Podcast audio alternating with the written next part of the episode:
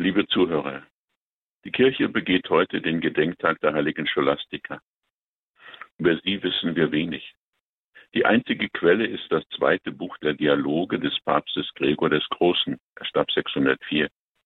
In den Kapiteln 33 und 34 berichtet er von Scholastika.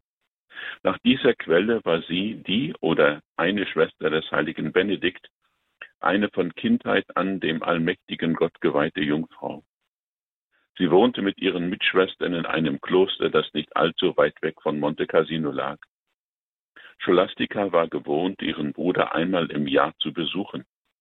Benedikt ging jedes Mal zu ihr hinunter zu einem Gut des Klosters, das nicht weit entfernt lag. Bei so einem geistlichen Gespräch legte die gottgeweihte Frau seine Schwester ihn an, ich bitte dich, lass mich diese Nacht nicht allein damit wir noch bis zum Morgen von den Freuden des himmlischen Lebens sprechen können. Benedikt weist das Ansinnen der Schwester, die wohl schon den nahen Tod spürte, empört zurück.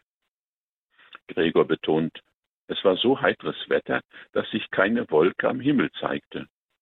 Sobald aber die gottgeweihte Frau die Weigerung ihres Bruders hörte, legte sie ihre Hände auf den Tisch und ließ ihr Haupt auf die Hände sinken, um den allmächtigen Gott anzuflehen.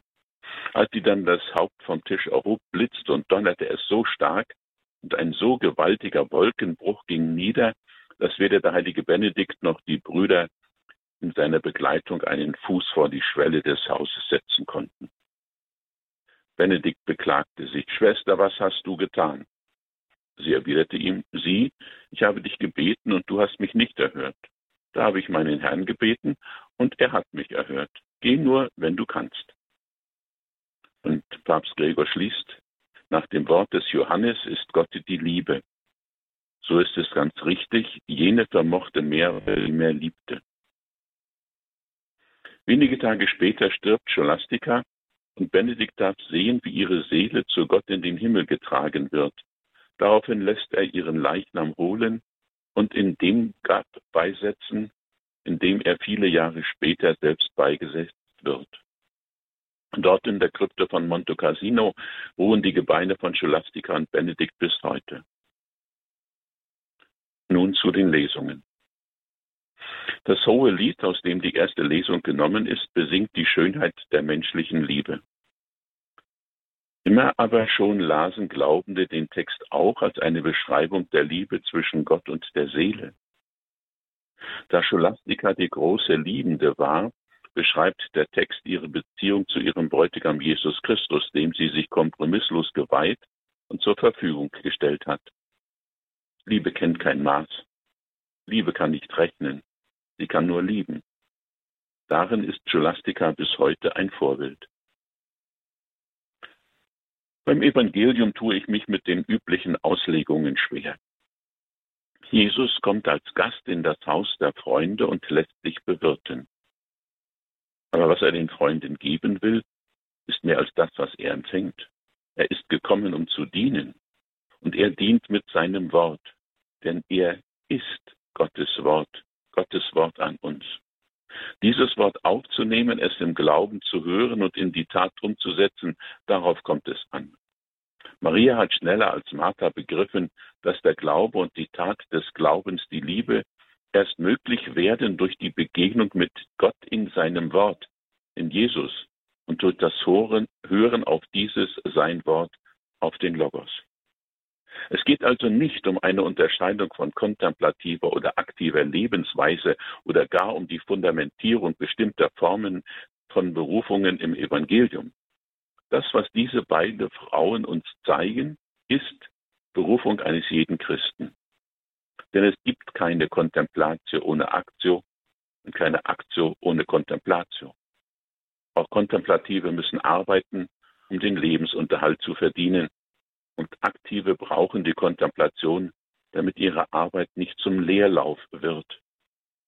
Es geht im aktiven wie im kontemplativen Leben um die Begegnung mit dem Herrn.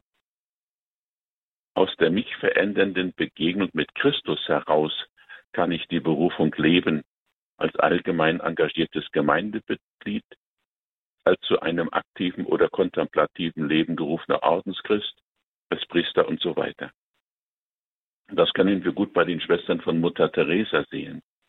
Obwohl ein aktiver Orden mit radikaler Ausrichtung auf ein Leben unter den Ärmsten, haben sie täglich eine Stunde Anbetung und jeder Donnerstag ist für die Kontemplation reserviert. Mutter Teresa begründete dies in Berlin einmal sinngemäß so. Das ist nötig, damit wir nicht bloße Sozialarbeiter werden. Christus ist die Quelle unseres Lebens. Ohne ihn laufen wir bald leer. Von ihm holen wir uns die Kraft für das Leben unter den Ärmsten. So wünsche ich Ihnen, dass Sie Ihre eigene Berufung entdecken, diese freudig annehmen und bejahend ins Leben umsetzen. Dann dienen Sie mit ihr den Menschen und dem Aufbau des Leibes Christi.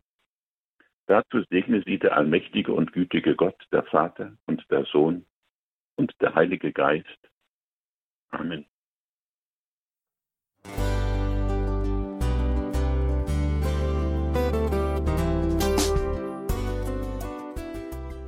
Liebe Zuhörerinnen und Zuhörer, vielen Dank, dass Sie unser CD- und Podcast-Angebot in Anspruch nehmen.